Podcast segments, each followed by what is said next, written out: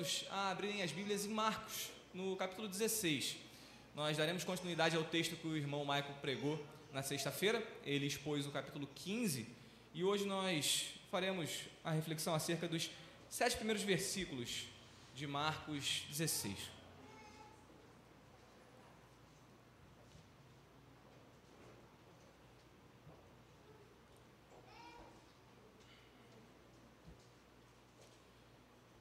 Diz assim a palavra do Senhor. Passado sábado, Maria Madalena, Maria, mãe de Tiago e Salomé compraram óleos aromáticos para ungir o corpo de Jesus. E bem cedo, no primeiro dia da semana, ao nascer do sol, foram ao túmulo. Diziam umas às outras: Quem nos removerá a pedra da entrada do túmulo? E olhando, viram que a pedra já estava removida. É que a pedra era muito grande. Entrando no túmulo, viram um jovem sentado do lado direito, vestido de branco, e ficaram atemorizadas. Ele, porém, lhes disse: Não tenham medo. Vocês procuram Jesus, o Nazareno, que foi crucificado. Ele ressuscitou. Não está aqui. Vejam o lugar onde ele tinha sido colocado. Mas vão e digam aos discípulos dele e a Pedro que ele vai adiante de vocês para a Galiléia. Lá vocês o verão, como ele disse. Até aí, meus amados. Essa cena nós acabamos de ler, narrada pelo evangelista, que aconteceu há mais de dois mil anos, ela nos enche de alegria. Jesus ressuscitado, Jesus glorificado, é a pedra angular da nossa fé, é aquilo que nos sustenta, é aquilo que nos dá direção dia após dia, é aquilo que nos enche de esperança, que nos enche de fé.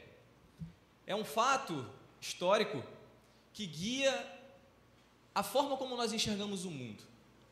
Então, por isso a importância da Páscoa e por isso nós aproveitamos esse, essa data para termos uma cantata, convidarmos visitantes. Sabemos que algumas pessoas ah, vão até a igreja ou, algum, ou visitam alguma igreja nesse período, mas de fato eu queria pensar com os irmãos sobre o verdadeiro significado da Páscoa o que ela de fato significa, porque nós somos bombardeados o tempo inteiro com consumismo, boas refeições na sexta, no domingo, darmos presentes uns aos outros, desejarmos uma feliz Páscoa uns aos outros, mas nós perdemos de vista muitas das vezes o significado desse dia, ou o significado da obra de Cristo para nossas vidas.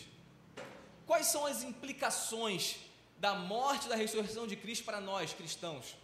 Quais são as implicações da morte da ressurreição de Cristo para o mundo, não só para os cristãos? Essas perguntas, elas vêm à nossa mente e muitas das vezes elas ficam sem respostas ou nós temos as respostas erradas para essas perguntas. Então, eu gostaria de primeiramente relembrar uma história com os irmãos. Uma história que nos ajuda a entendermos um pouco o que é a Páscoa. Muitos irmãos já conhecem, mas eu queria pedir licença e voltar aproximadamente 1400 anos antes de Jesus. O povo de Israel estava no Egito, como cativo, estava preso. Eles passaram lá 400 anos e um faraó que não conhecia a história de José, ele subjuga o povo e coloca aquele povo para passar fome, promove um genocídio, matando as crianças do povo judeu. A todo momento aquele povo é torturado com trabalhos escravos. E aquele povo ora, e Deus se lembra da sua promessa feita a Abraão. Deus se lembra da promessa que ele fez 400 anos antes aos patriarcas. E Deus levanta Moisés, que foi o principal expoente do Antigo Testamento, ou o principal profeta da religião judaica. E Moisés profetiza dez pragas contra o Egito, as dez se cumprem. O rio Nilo se transforma em sangue, os animais morrem, os gafanhotos comem todas as plantações, há trevas sobre a face da terra. Só que antes da décima e mais terrível praga que Moisés profetiza contra os egípcios, Deus dá instruções ao povo, dá instruções acerca de um, uma festa, um procedimento que deveria ser feito de forma a rememorar o grande poder de Deus ao tirar o povo do Egito. Eu convido a todos a abrirem as Bíblias em Êxodo, no capítulo 12.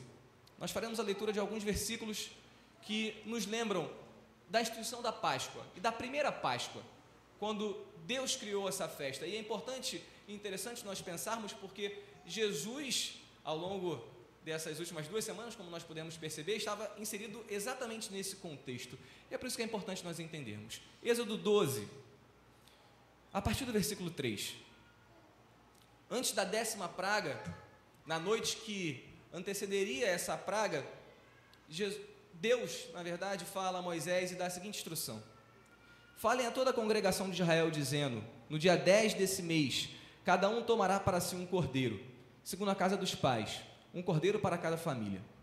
Mas se a família for pequena para um cordeiro, então o chefe da família convidará o seu vizinho mais próximo, conforme o número de pessoas, conforme que cada um puder comer. Por aí vocês calcularão quantos são necessários para o cordeiro.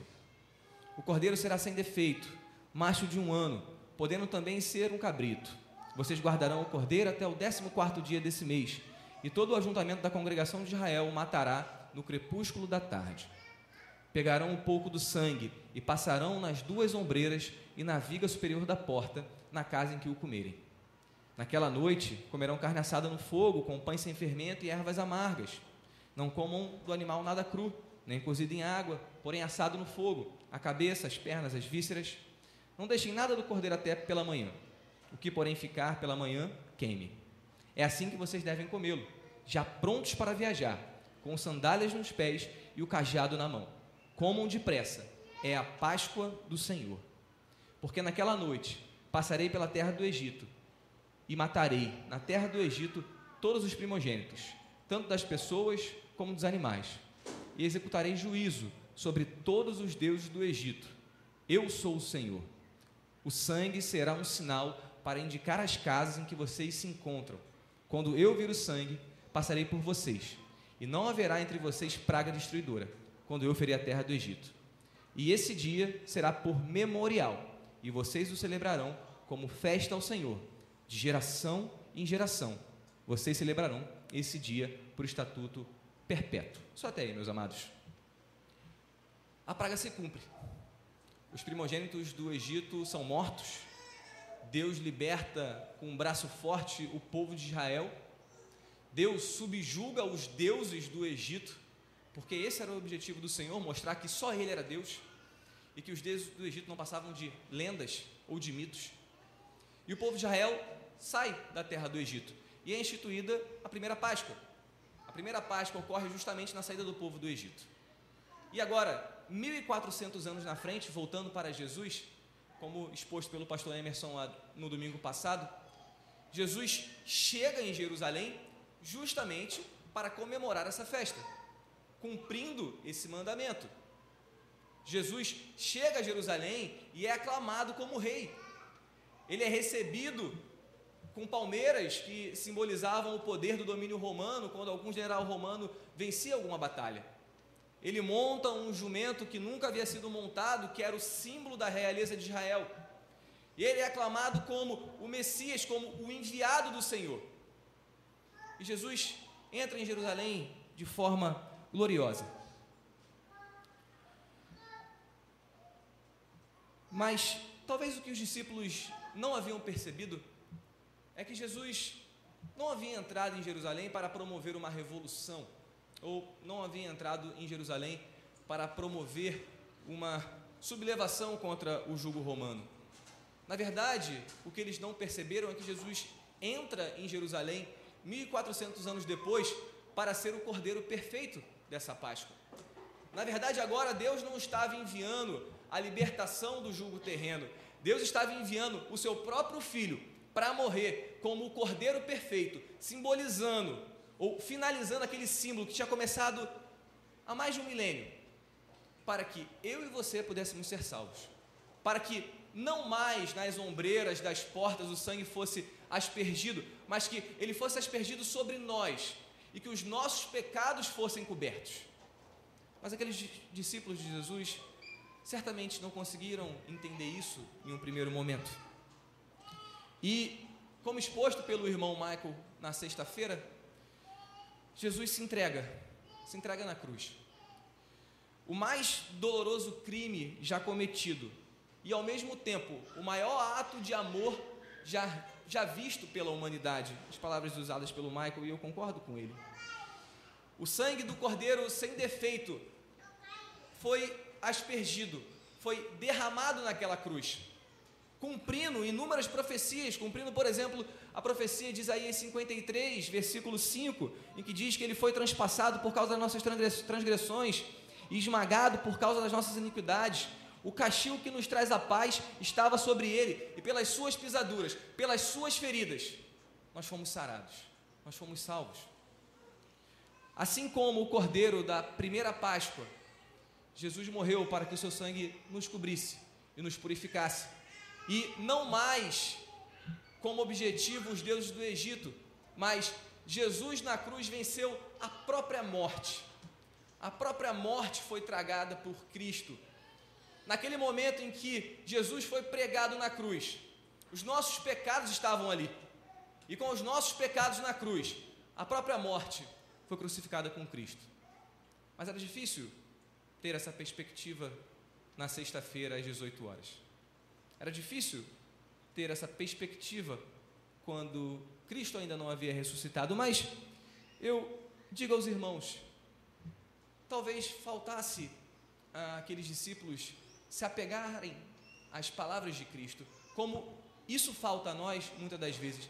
Imaginem como Pedro se encontrava após ter negado o seu mestre por três vezes publicamente.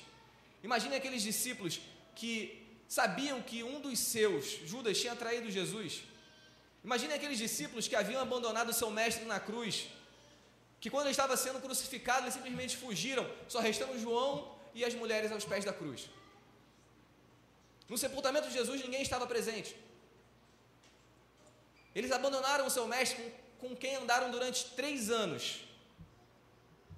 Imaginem como aqueles discípulos se sentiam na sexta-feira à noite, no sábado, antes da ressurreição.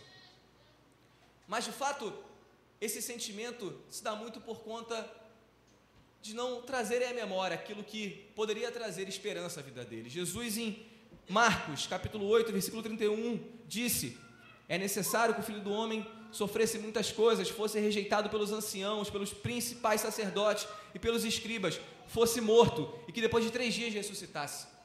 Em Marcos 9,31, Jesus disse: O filho do homem será entregue na mão dos homens, e estes o matarão, mas três dias depois ele ressuscitará. Marcos 34, Marcos 10, Marcos 10 34, Jesus disse: Vão zombar dele, vão cuspir nele, açoitá-lo e matá-lo, mas depois de três dias ele ressuscitará.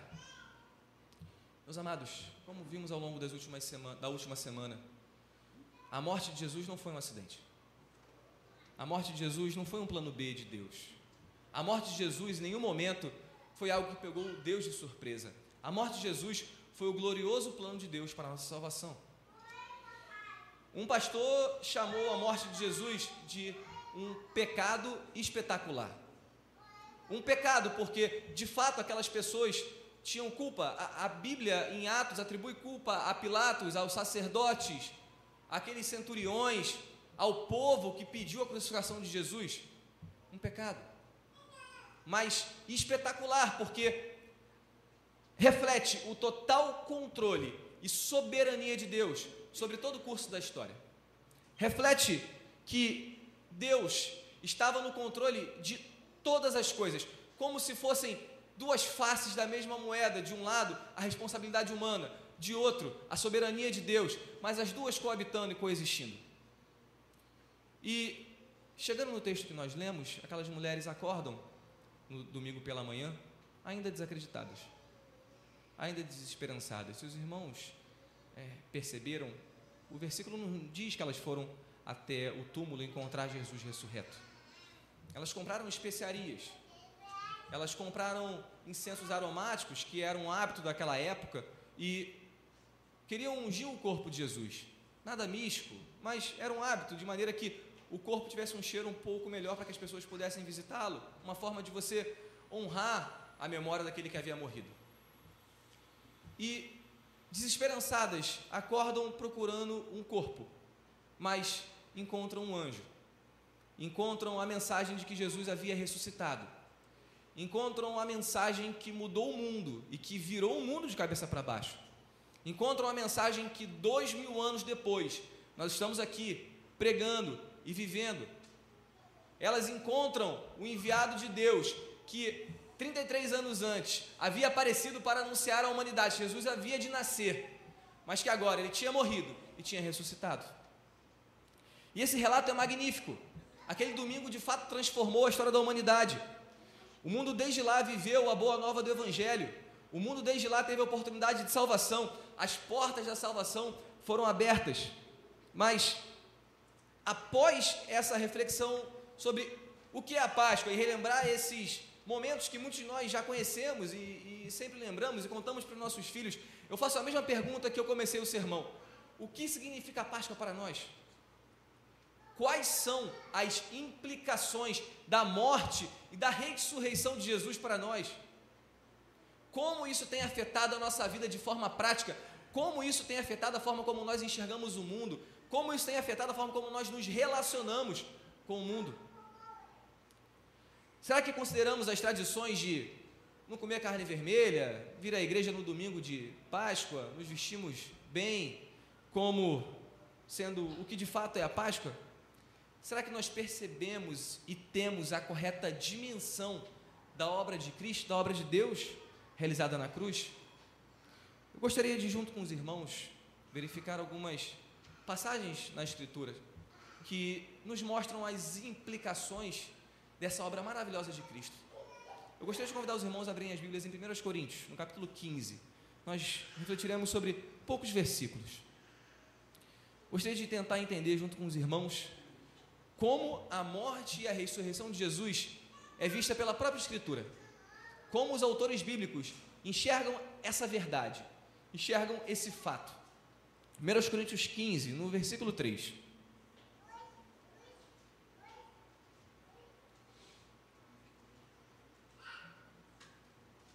Diz assim a palavra do Senhor. Ao final da leitura, irmãos, peço que os irmãos deixem abertas as Bíblias em 1 Coríntios 15. Antes de tudo, entreguei a vocês o que também recebi: que Cristo morreu pelos nossos pecados, segundo as Escrituras, e que foi sepultado e ressuscitou ao terceiro dia, segundo as Escrituras. E apareceu a Cefas, e depois aos doze. Depois foi visto por mais de quinhentos irmãos de uma só vez, dos quais a maioria ainda vive, porém alguns já dormem. Depois foi visto por Tiago, e mais tarde por todos os apóstolos. Por último, depois de todos, foi visto também por mim como por um nascido fora de tempo. Até aí. Amados, primeiro ponto que eu gostaria de ressaltar sobre a crucificação e a ressurreição de Jesus é que a Bíblia enxerga, a Bíblia diz, a Bíblia afirma que esse é um fato histórico e que isso de fato aconteceu.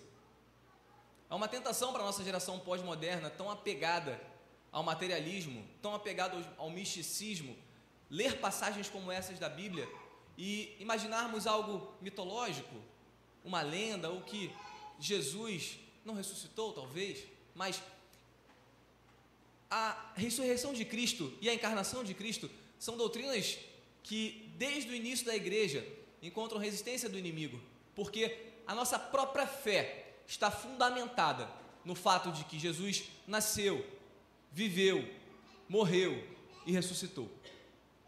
A própria Bíblia Paulo, inspirado pelo Espírito Santo, ele afirma que Jesus de fato ressuscitou. E isso é algo que nós devemos celebrar, nós devemos rememorar e, acima de tudo, anunciar. Paulo defende a sua posição como uma testemunha ocular da ressurreição de Cristo. E, na época da escrita dessa carta, muitas pessoas poderiam ser encontradas, como ele diz aqui no nosso versículo 6 ele diz que muitas pessoas que viram Jesus ressurreto poderiam ser encontradas em Jerusalém, porque Jesus se apresentou a muitas pessoas. Ou seja, ele reafirma categoricamente que Jesus, de fato, ressuscitou. Isso parece óbvio num domingo de Páscoa ser pregado, mas o mundo não acredita nessa verdade. E é nosso papel anunciarmos essa verdade. O mundo há muito tempo deixou de lado essa verdade, tratando como uma fábula, como uma história com uma moral interessante, como uma forma de ensinarmos aos nossos filhos o jeito certo de nos, se comportarem, valores talvez. Mas a Bíblia não trata a história de Cristo como uma lenda, como uma fábula, mas sim como uma realidade, uma realidade sobre a qual nossa fé está fundamentada. uma realidade sobre a qual todo o arcabouço da Bíblia repousa acima. Uma realidade prometida há muitos anos e que se cumpre em Jesus. E o texto que nós acabamos de ler, ele nos lembra que a fé cristã, ela também sempre esteve firmada no sobrenatural. Leia comigo os versículos 16, 17, 18 e 19. Porque se os mortos não ressuscitam, também Cristo não ressuscitou. E se Cristo não ressuscitou, é vã a fé que vocês têm, e vocês ainda permanecem nos seus pecados, ainda mais, os que adormeceram em Cristo estão perdidos. Se a nossa esperança em Cristo se limita apenas a essa vida, somos as pessoas mais infelizes desse mundo. Percebam, meus amados, a realidade da ressurreição, ela deve nos fazer viver de uma forma em que a nossa esperança não esteja somente nessa vida. O quarto hino que nós cantamos se chama Maranata, ou que foi cantado na cantata. Inclusive a cara chamou minha atenção porque eu estava cantando alto na cantata, mas os hinos foram muito bonitos e realmente nos levam a refletir sobre aquela letra. Ora vem, Senhor Jesus. É isso que nós cantamos. É isso que nós ansiamos. É isso que nós esperamos. A realidade de esperar somente nessa vida, ela é avassaladora. Ela é devastadora.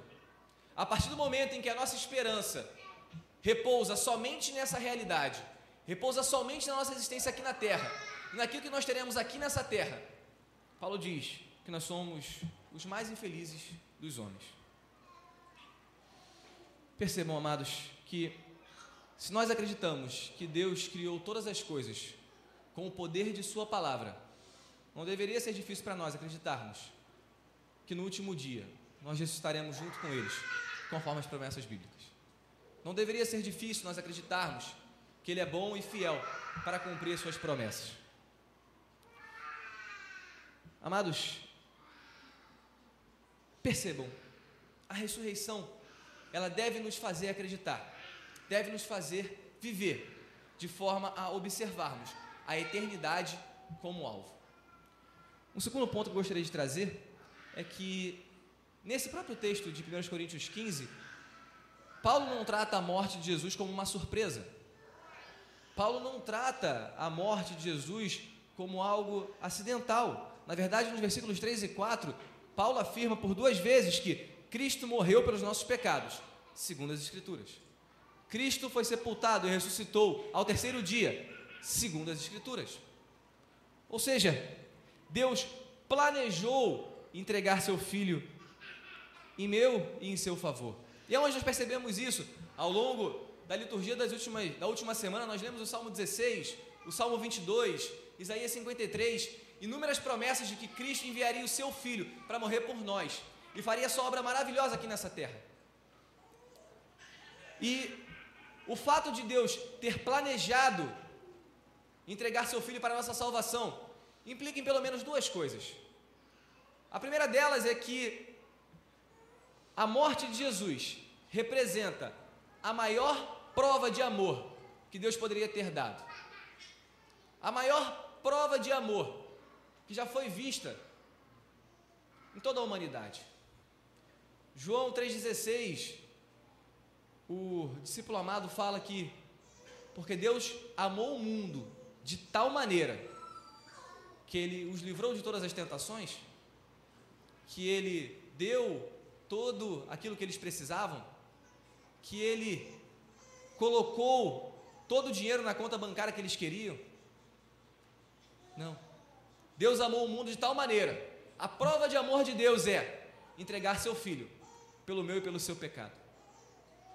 Isso se torna ainda mais pungente quando nós percebemos outras passagens das Escrituras. Não precisam abrir, mas em Romanos 5, Paulo diz: Porque Cristo, quando nós éramos ainda pecadores, morreu a seu tempo pelos ímpios. Dificilmente alguém morreria por um justo, embora uma pessoa pudesse se sentir impelida a morrer por alguém que seja bom. Romanos 5,8. Mas Deus prova o seu amor para conosco, pelo fato de Cristo ter morrido por nós, quando nós ainda éramos pecadores. Amados, nós não tínhamos nem consciência de pecado, nós não sabíamos nem o que nós tínhamos feito ainda, mas, Cristo, mas Deus já havia planejado entregar Cristo por cada um de nós. Isso é a maior prova de amor, porque mostra que nós não precisamos ou Deus não esperou que nós fizéssemos nada. E nós temos um conceito muito baixo de amor. O Michael comentou isso na última sexta-feira. Nós imaginamos que o amor é um sentimento barato. É algo que eu preciso fazer alguma coisa para receber algo em troca. Quando Jesus nos mostra que o verdadeiro amor é um amor sacrificial. É um amor que dá. É um amor que não espera receber nada em troca. Porque esse foi o amor de Deus para conosco. 1 João 4, versículo 10 diz o seguinte: Nisto consiste o amor, não em que nós tenhamos amado a Deus, mas em que Ele nos amou e enviou seu Filho como propiciação pelos nossos pecados. No versículo 19, João arremata: Nós amamos, porque Ele nos amou primeiro. Se Deus não tivesse chegado a nós com seus laços de amor, se Ele não tivesse demonstrado a sua misericórdia, se não tivesse nos dado o seu Espírito Santo, nós não estaremos aqui. Nós estaremos perdidos. O amor de Deus é um amor incomensurável, é um amor modelo, é um amor em que nós devemos nos inspirar. E não à toa a Bíblia utiliza esse amor como a régua para as nossas relações humanas. Nós devemos amar a Deus sobre todas as coisas e ao próximo como nós mesmos. Percebam que o referencial primeiro é o amor de Deus. Os homens devem amar suas esposas como Cristo amou a igreja. O referencial é alto, eu sei, mas é o, o referencial que Deus nos dá. Um amor que não espera nada em troca, um amor que se dá um amor que serve, um amor que se entrega, um amor que se sacrifica, porque Cristo se sacrificou. Amados, não pensem que foi fácil aquelas seis horas na cruz. Não pensem.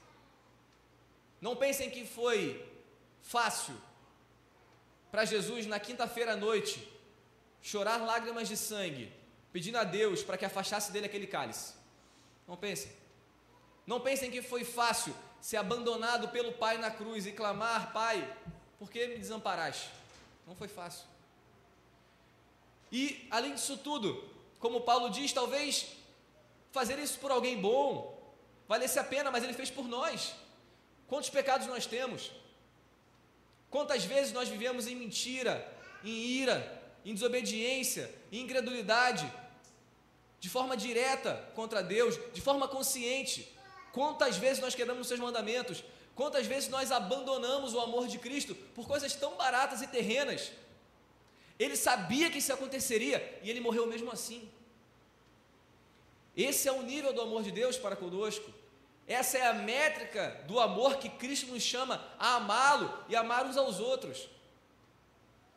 O fato de Deus ter planejado matar o seu filho implica que o maior amor do mundo foi revelado à sua igreja e a sua igreja é compelida a amar dessa mesma forma. Além desse amor sem paralelos, amados, uma segunda implicação do fato de que a morte de Cristo foi planejada por Deus antes de qualquer um de nós pecarmos é que nós podemos, sim, descansar na Sua providência divina e na Sua soberania. Nós podemos descansar no fato de que Deus controla todas as coisas, nada acontece por acidente, nada acontece por acaso, nada acontece por uma mera coincidência. Deus está no controle de todas as coisas. Ele é soberano, nós somos responsáveis, sim. Isso é um mistério que a Bíblia nos informa, nos mostra mas Ele controla todas as coisas e tudo está sob o seu controle soberano. Nós deveríamos conseguir repousar nessa verdade. Nós deveríamos conseguir descansar os nossos corações no fato de que Deus está no controle de todo mundo. Mas quantas vezes nós não conseguimos?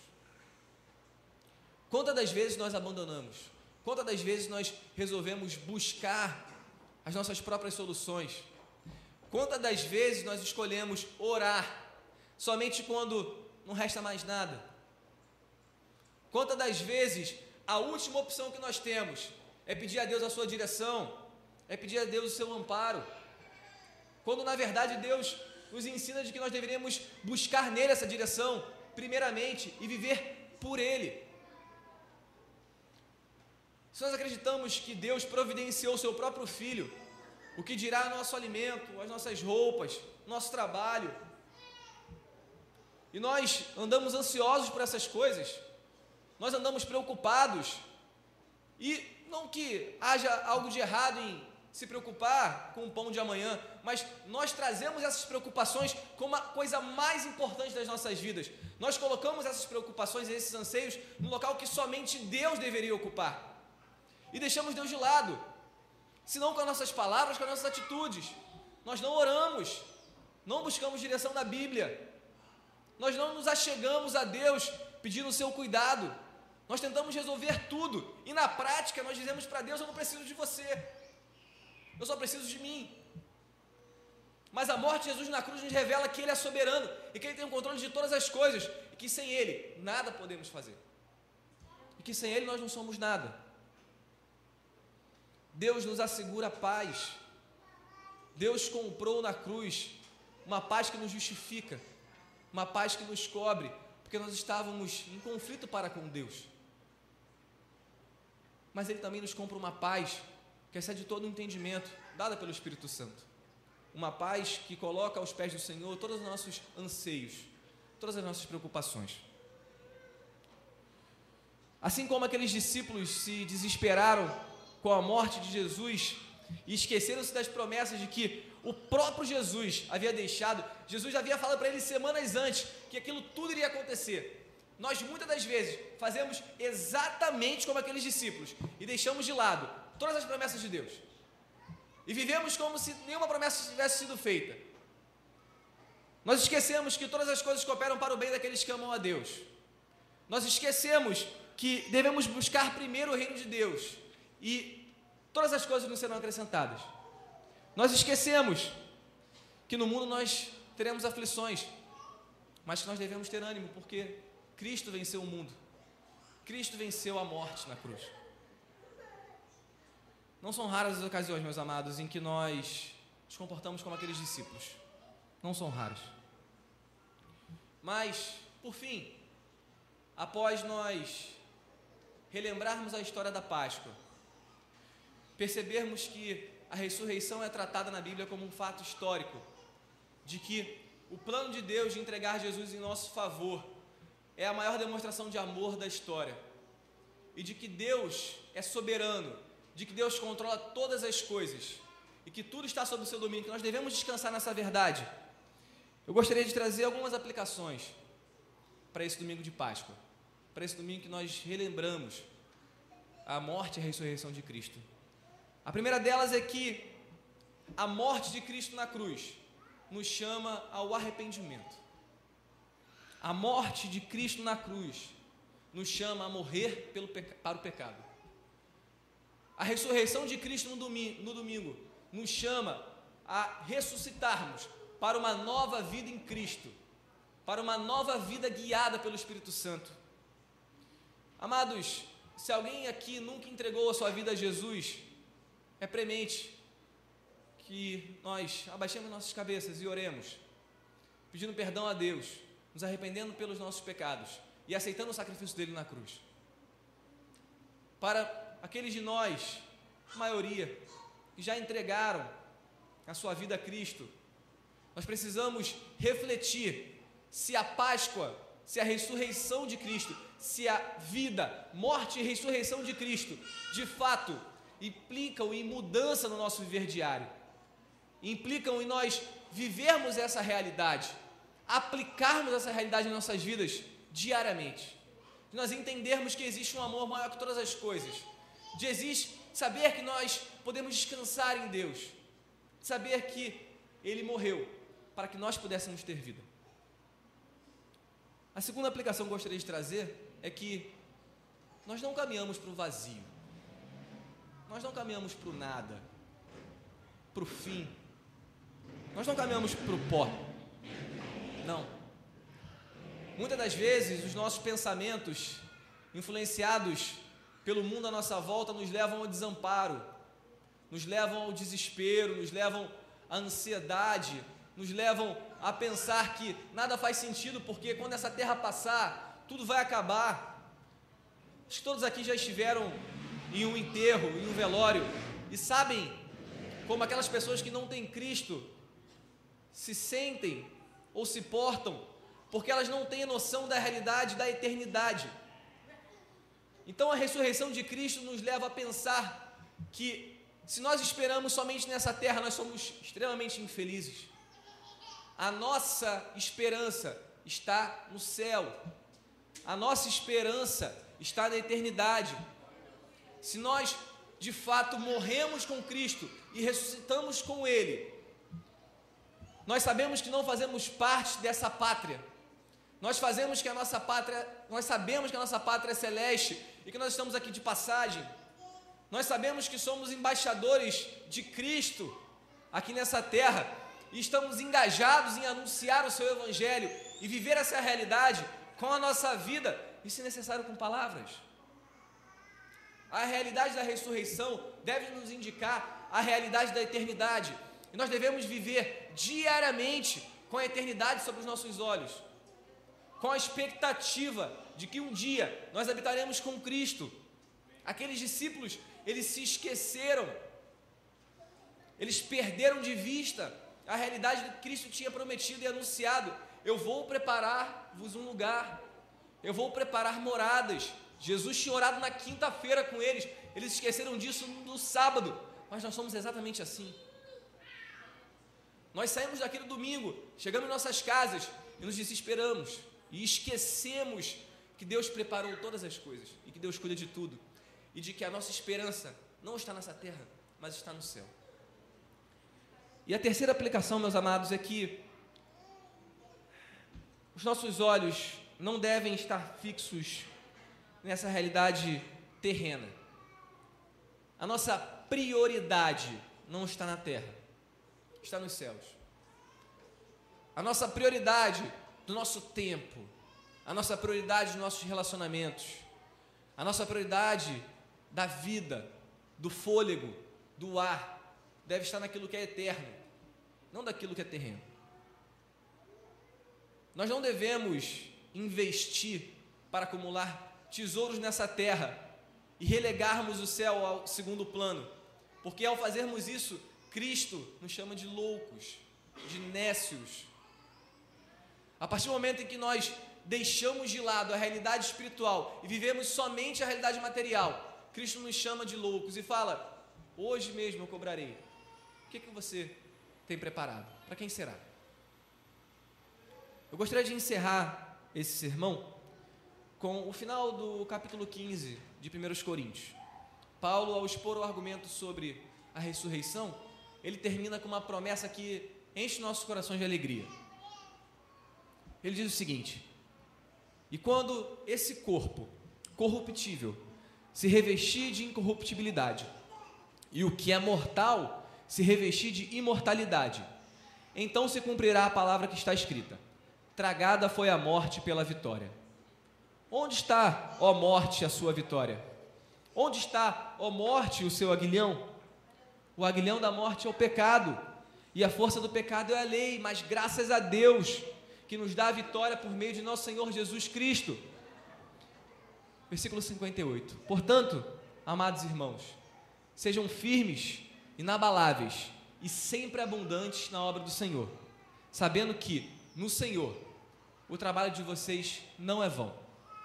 Meus amados, que nós possamos estar encorajados com a morte e a ressurreição de Cristo, a vivermos para Ele diariamente, a darmos a prioridade daquilo que nós somos a Cristo de fato, nós temos nossos trabalhos, nossas responsabilidades, nossos afazeres. Nós não iremos negligenciá-los. Não estamos chamando ninguém a irresponsabilidade. Não. Mas nós estamos, através da ressurreição de Cristo, anunciando que a realidade espiritual ela é mais real que a realidade material. Que o que nós fazemos nessa terra ressoará pela eternidade. E a mensagem mais importante, que o que Cristo fez nessa terra nos deu a possibilidade de estarmos com Ele por toda a eternidade. Amém? Vamos orar.